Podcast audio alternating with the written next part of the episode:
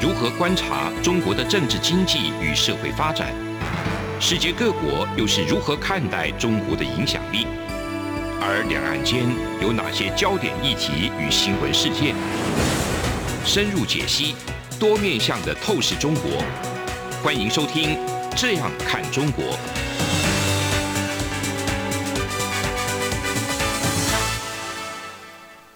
各位听众您好，我是主持人蔡明芳。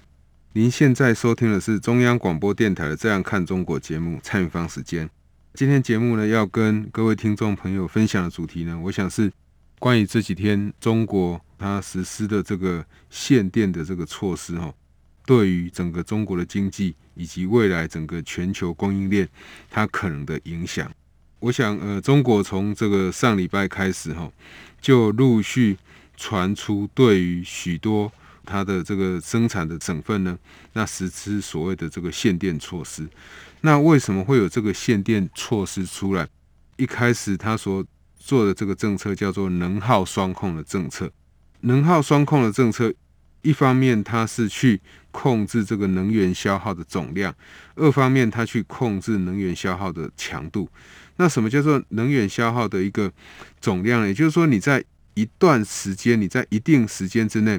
那你所消耗的能源的多寡。那第二个呢，是你这个每一单位的 GDP 呢，那你能源消耗的量要多少？哦，也就是说会有这样的一个管制措施。这个中国也不是第一天推出来，也就是说你在生产的过程里面，你产生你的 GDP 的一个过程里面，你不可以有太多高耗能，对环境有太多污染，所以它要进行一个控制。我想，这个对于一个厂商的这个限电，那它会对厂商来讲，当然会产生非常大的麻烦，因为大家都知道，这个电其实是厂商在生产过程里面非常重要的一个要素。一旦这个电没有办法这个如期供应，对于厂商来讲，第一个直接影响就是停产。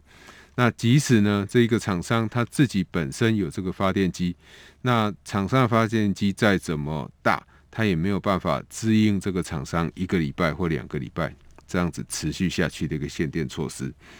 那目前看到的中国对于几个省份哈，这个限电的一种做法呢，都是要求你停五、停四，然后这个比如说停四做三，停五做二。或停三做三，哦，所以它会有不同的这个管制措施。那我们要讲的第一个就是说，为什么会产生这样的一个限电的一个情况？我想可以从两个方面来讨论。第一个就是可能跟中国去限制澳洲的这个煤矿的进口会是比较有关系的。也就是说，大家都知道，在今年、去年年底、今年年初，那中国陆续对于澳洲的红酒、龙虾、牛肉这些牛产品，哦，实施所谓的贸易的管制、贸易的制裁。后续也对于澳洲的煤矿呢，这个禁止进口。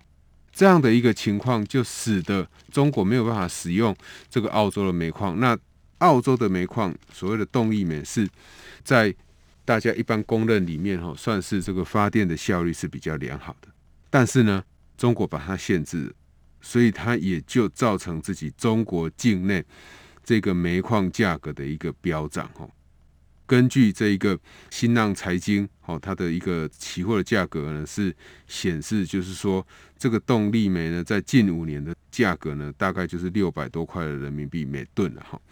那三到五月有飙涨一波，后来有稍微跌一下，到八月的时候又开始冲，八月到九月涨幅已经超过五十个 percent，涨幅会出现这么大的一个。涨幅哦，当然影响因素很多，但是我们要讲的就是说，当它的电有突然有这么大的一个上涨，这个它的电价又没有办法适时的调整的话，那自然就会影响这个供电的诱因。当然，在中国里面，我们很难看到真正的在这种有受管制的行业，它是一个纯民营的企业，但是它毕竟就是会发电越发的越多，就会让它亏损越多。哦，所以对他来讲，这个。会使得它的供电受到一定程度的影响，它可能顶多只能尽量去维持所谓的民生的用电。另外一个就是中国在目前哦，大家可以看得到，就是说它本来就是一个生产制造的大国，所以它所受到的这种排碳的一个管制限制一定也会特别多，特别是大家现在在谈论所谓的碳中和的趋势，你的排碳跟你的这个减碳必须要可以 balance。在这样的一个趋势之下，对中国来讲本来就存在挑战，再加上他自己去对煤矿，好，澳洲这个最大的这个煤矿出口国来对于它进行这个限制，其实有一点像是拿石头在砸自己的脚。那面对中国这样的一个限电措施，我想中国要怎么做，我们没有办法去改变。但是我们要谈的就是说，面对中国未来这样的一个限电措施，它可能的影响会是什么？那它可能的影响，第一个哈，我想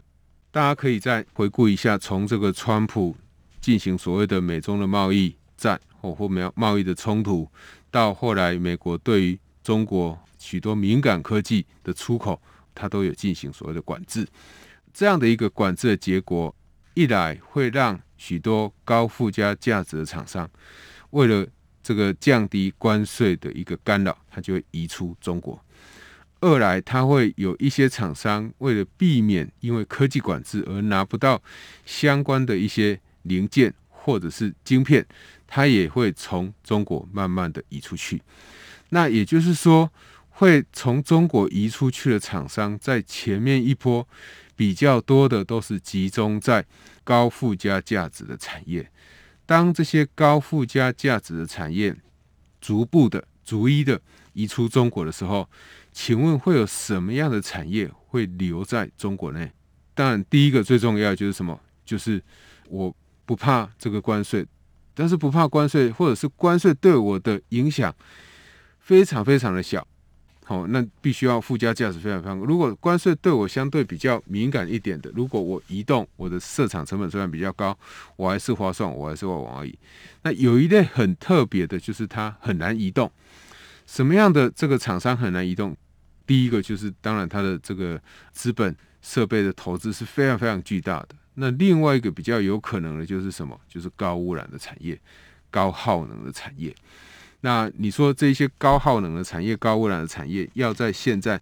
马上移到印度、马上移到越南，他们当地的这个基础设施有没有办法 support？有没有办法支持它？这是一个很大的问题。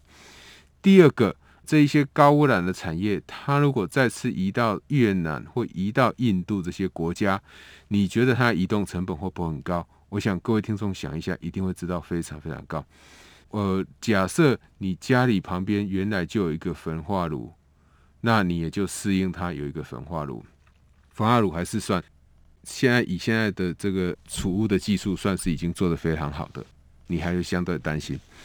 但是如果是在后来才新增的，不管是焚化炉，或者是大家会有一些有污染疑虑的相关的一个设施或厂商，要到你住家附近去设厂，你会不会有非常不安的感觉？一定会，而且就会有可能跑出来抗议。所以换句话说，这一些原来在中国生产高污染产品的厂商，包含这个钢铁，包含这个石化这些厂商呢，他们。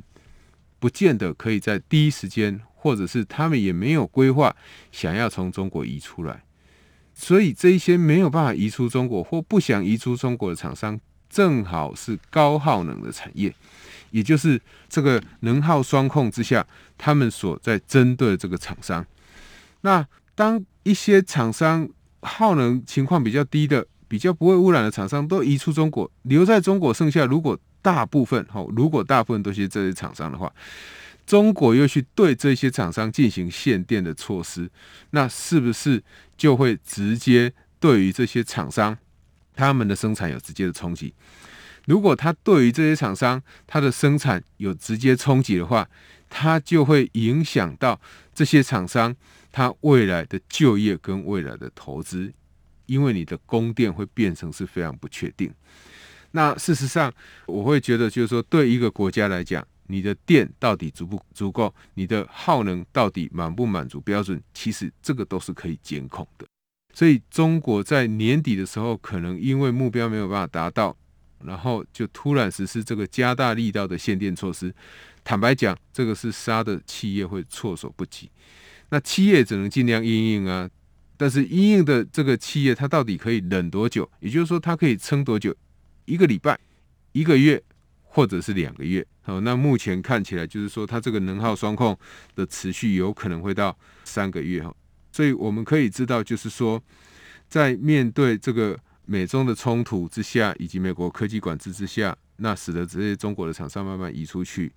现在留在中国这些高耗能的厂商，其实他们面对的这个经营困境是非常巨大的哈。如果这一个耗能的产业，它是中国变成中国现在主力产业，那中国在发展内循环的时候，以及外循环的时候，它很强调就是要透过就业，然后来带动它的消费，透过外循环来跟内循环相互的搭配。可是如果你这个限电措施持续下去，第一个会影响到就外循环，为什么会影响外循环？因为你不会出口，因为你没有办法出口，你没有东西可以出口。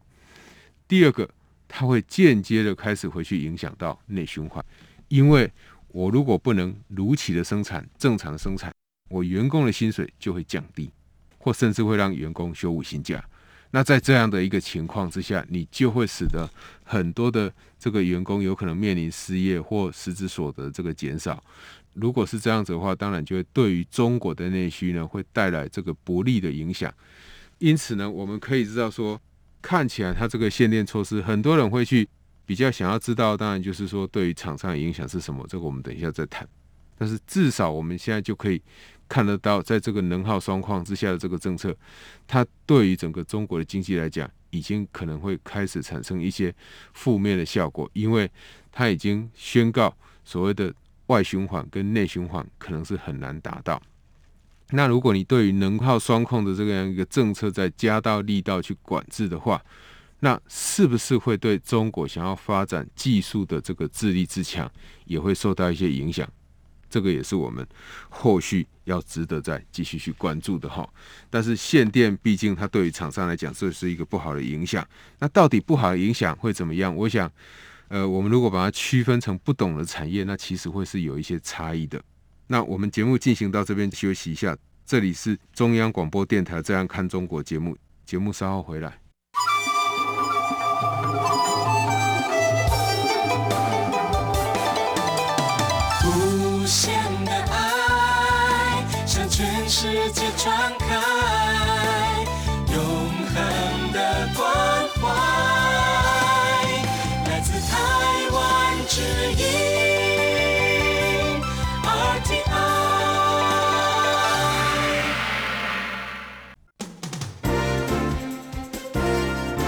从两岸、国际、历史文化与财经等角度透视中国的《这样看中国》节目，每周一到周五晚间九点三十分到十点在中央广播电台播出。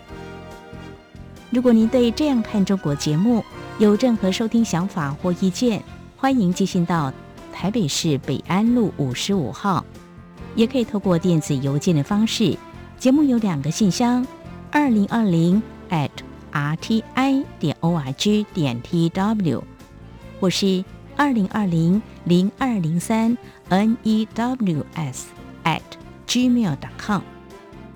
再次谢谢听众朋友们的收听与支持，请持续锁定每周一到周五晚间九点三十分到十点播出的《这样看中国》节目。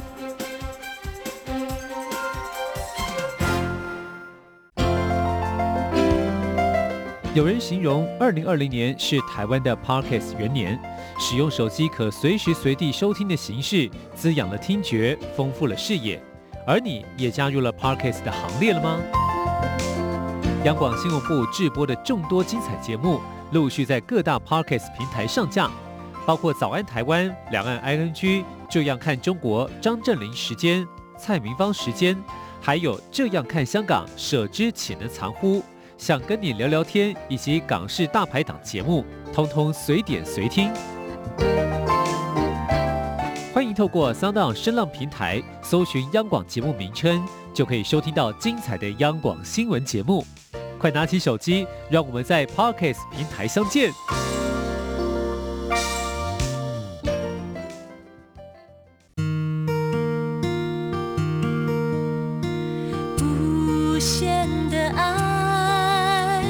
向全世界传开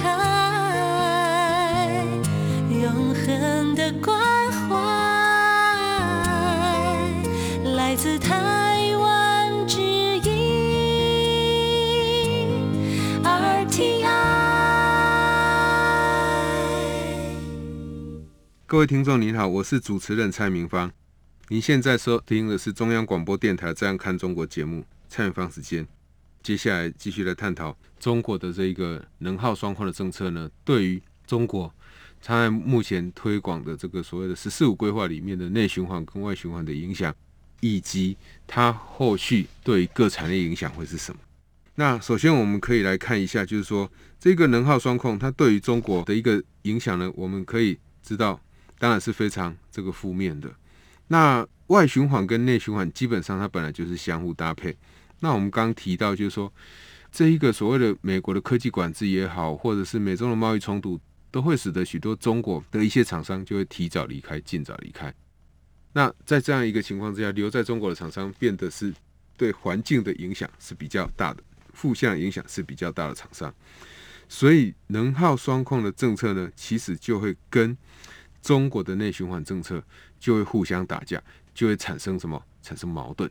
那并不是说中国去做能耗双控这样的一个政策是错的，而是说他在目前面对外部的压力之下，他留在他自己国内的厂商就是什么，很多可能比重很高都是这个高耗能的厂商，那也是高污染的厂商。那在这样一个情况之下，他只要一旦进行能耗双控，他的内循环可能就会受到影响，进而影响他的民生的消费以及人民的预期。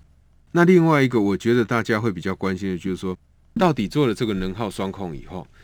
对于产业的影响会是什么？我想这里可以分成两类来看。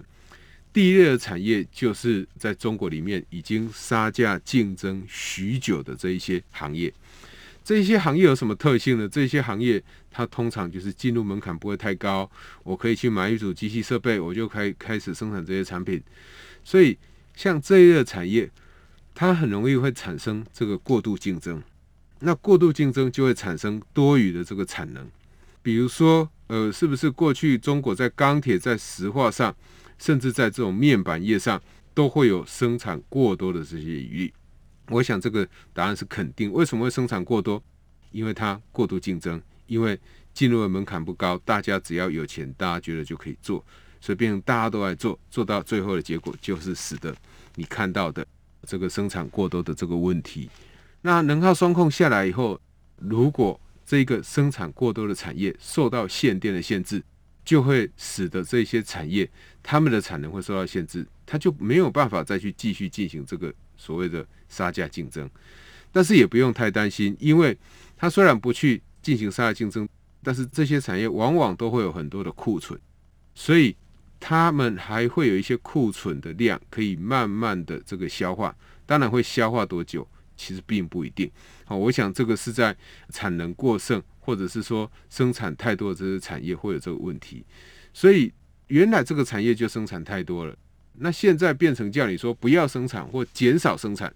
工厂可以开的时间的次数在减少，都会使得我的产量下降。那产量下降。好处是什么？好处就是让价格可以回来，可以降低杀价竞争的这个疑虑。所以这个是第一个，就是说能耗双控，它可能对这些产业、对这些厂商，它是有正面意义的。但是能耗双控也有可能会使得许多产业产生这个威胁，那就是你的库存水准原来就比较低的，好，你杀价竞争本来就比较不厉害的，这个市场里面的竞争没有那么激烈的厂商，就会因为这个限电措施，中国的限电措施就会让它没有办法生产，没有办法生产，它就很快就会面临什么？面临这个利润的损失。特别是每一间工厂哦，至于冲击会有多少，还要看每一间工厂、每一个公司，它在这一些受到电力管制这些，他们生产的比重有多高。如果它百分之百的比重就集中在这个省份，那当然它受到冲击很大。如果它只有百分之十或百分之五，那它所受到的冲击，我想会相对来的小很多。好，所以并不是说中国去进行这个能耗双控，它就一定会对所有的产业产生影响，那是不一定的。有一些产业它本来就有过度供给的问题，所以呃，我想能耗双控是政府最直接的把这个产量降下来的方式。哦，当然这个不是我们所乐见的哦，毕竟你还是要有一个公告期，你还是要让人家知道说为什么你会有能源会产生这么大的这个危机。好，我想大家在看能耗双控的问题的时候，不要以偏概全，就是说会认为说好像能耗双控会对所有的厂商一定会带来不良的影响哈。呃，如果是从产能这个不足，或者是说从库存降低的角度来看的话，那能耗双控这个政策，它对于全球供应链影响会是什么？对于台湾的影响会是什么？我想，这个限电的政策，既然没有办法生产产品，它就没有办法卖产品给台湾，没有办法卖产品给中国的这个厂商。所以在这样一个情况之下，你就可以知道说。中国可能也是很多整个科技产业里面很多重要零组件的这个提供者，一旦它没有办法顺利的这个生产的话，当然就会对于全世界的供应链产生巨大的威胁。特别又是在现在全世界的供应链，因为这个缺柜塞港的问题呢，其实都蛮严重的。好，所以这样一个政策下来，只会让整个全球经济的不确定性更加的提高，甚至有可能会加速全球经济的快速的恶化。这个是我想后续我们的听众朋友要特别注意的。那第三点呢，可以看到就是说，中国陆续不管是对于他自己数位平台业者的管制，对于房地产业者的管制，这个都非常的不遗余力哈。那现在他去做这样的一个管制以后，我们也可以看到对于中国的冲击是有的。如果我们把这个控制政策的这个冲击，再加上前阵子所爆出来的恒大建设、好恒大建筑公司的一个冲击来看的话，两个加起来，坦白讲会是非常可怕。就是说，它对于整个中国内需的产业的冲击，应该会是非常不小的。所以，我们还是要去持续关心，到底这个能耗双控的政策它的影响是什么。那最后一个就是说，我们要来看的，我们在上礼拜。这个台湾或上上礼拜，台湾跟中国都已经申请要加入 CPTPP。那大家要加入这个 CPTPP，当然会受制于很多因素的这个影响。第一个，当然大家会好奇说，中国可不可以加入或会不会加入？事实上，中国会不会加入？第一个，它可能跟台湾没有太大的关系。但是如果你真的要去论，CPTPP 如果它整个审查的过程是透明的，好，如果它整个审查的方式是公开的，我们可以大概有百分之九十的几率认为中国它是不会过的。为什么？因为第一个新疆维吾尔族人权的这个问题，第二个它在最近不管是对于美国、对于日本、好对于澳洲的态度都不是很好。所以在这样一个情况之下，我们很难想象这个中国它是可以很顺利的加入。那台湾当然也申请了，哦，那当然对于台湾来讲，要申请加入 CPTPP，这个是在蔡英文总统第一任内就已经宣告的。那现在终于可以去递这个所谓的申请书。我们要注意的是说，一旦这个 CPTPP 的这个会员国有变大，或者是它允将来允许。台湾允许中国加入，那呃，我觉得对于 CPTPP 的成员国来讲，可能会有一些负面的影响。为什么负面影响？因为既然大家都觉得中国的经济好像已经快要垮下来，或债务非常严重，当然，我想这件事情这些数据都是老生常谈哦。那如果它的数据这么严重，我们要注意的就是说，到底我们让中国加入 CPTPP 以后，一旦中国的经济出了问题，一旦中国的经济出现这个硬着陆的现象的时候，会不会对于这个 CPTPP 里面的会员国带来极大的伤害？因为你一样都进入这个会员国组织的话，你会有这个跟这些会员国有非常多的这个往来，所以其中一个会员国一旦经济出问题的时候，有可能就会间接的影响到其他会员国。比如说，因为我们彼此都是会员国，所以我们的交易成本，也就是我们的关税是相对比较低的，所以我们这两个国家呢，就很容易相互的这个贸易。那一旦有相互的贸易，你就有相互的依赖。那有相互的依赖，那一旦其中一个国家出问题，当然这个影响就会慢慢的扩散出去。好，所以我想这个是我们在谈 CPTPP 的时候，也要特别去注意或提醒外国政府。那台湾有可能会面对，因为 CPTPP，好，就是说，如果真的让中国加入了，那中国整个金融的问题扩散开来，那就会影响到 CPTPP 里面会员国的一个权益哈。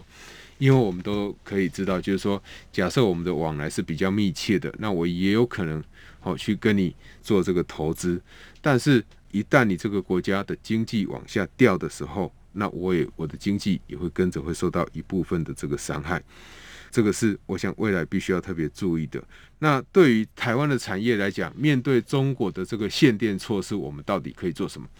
第一个，我想当然不太可能直接去跟中国做抗议，中国也不会理你。